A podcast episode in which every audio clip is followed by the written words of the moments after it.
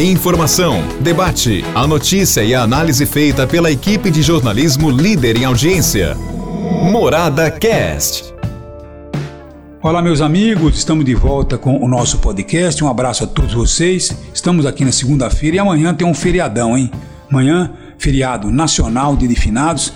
Mas vamos tocando bola porque tem assuntos por aqui, viu?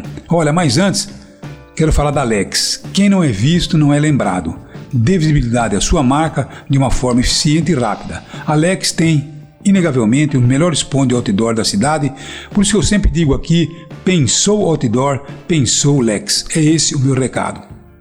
Agora, segunda-feira, nós amanhecemos com toda a expectativa do que aconteceria com a propalada greve dos caminhoneiros. Parece que houve aí uma interferência judicial proibindo os bloqueios de estradas e, logicamente, sem bloqueio de estradas, as greves elas acabam fracassando. Graças a Deus, viu? Porque eu não vejo que uma greve como essa poderia resultar em algum benefício na queda do preço tanto do óleo diesel como também da gasolina. Tá bom? Então não via objetivo nenhum a não ser um agravamento da situação, da crise que nós brasileiros estamos enfrentando teríamos aí desabastecimento de alimentação, poderíamos ter desabastecimento de combustível e de repente teríamos uma situação agravada.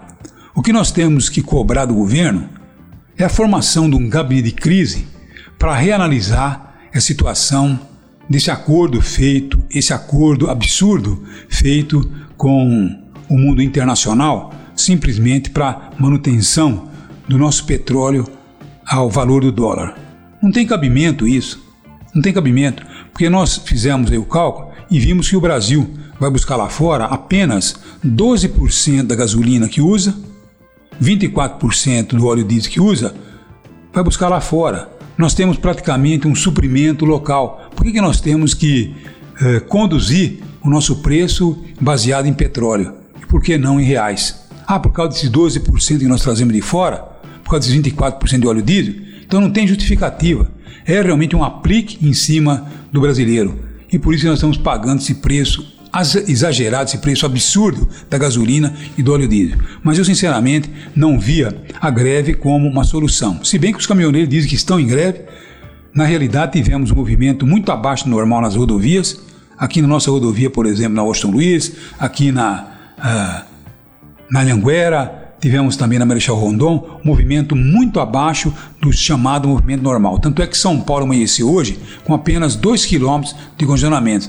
Hoje, São Paulo, segunda-feira, teria 80, 90 km de congestionamento por causa dos caminhões. Mas como os caminhões circularam, muitos caminhoneiros deixaram de circular com medo de paralisação, então a situação é exatamente essa.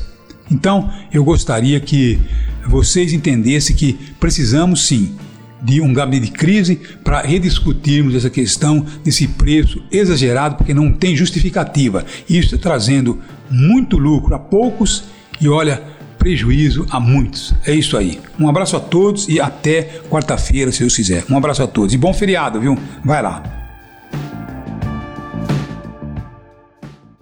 Morada Cast. Morada.